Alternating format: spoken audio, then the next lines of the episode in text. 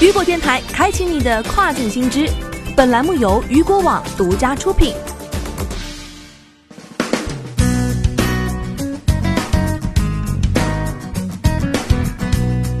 Hello，大家好，欢迎大家收听这个时段的跨境风云。那么接下来的时间将带您一起来了解到的是，亚马逊因疫情无限期闲置一家美国服装退货仓库。据新浪科技报道，亚马逊延长了一家专门用于退货的仓库的关闭时间，这也是已知的亚马逊为应对疫情所无限期闲置的首个美国设施。该仓库主要面向的是运动鞋、手表和 T 恤等退货商品。在此之前，该仓库有三名员工检测出新冠病毒呈阳性。该仓库的员工也表达了担忧，称他们不应该冒着被感染或传播疾病的风险回到工作岗位处处理退货。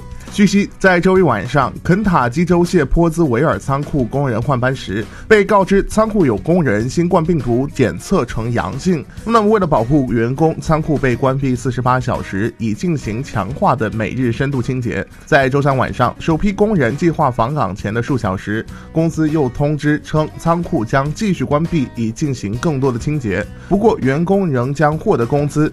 有消息称，一旦确定开业的时间，亚马逊将会联系这些工人访岗。据了解，日前亚马逊在美国至少有六个仓库的员工被检测出新冠病毒呈阳性。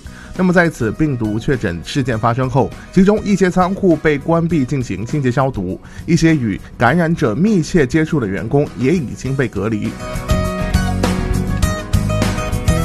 好的，以上就是这个时段雨果电台为您推送到最新一期的跨境风云。想要了解更多跨境电商资讯，您还可以持续关注雨果 App 推送的最新消息。我是大熊，我们下个时段见，拜拜。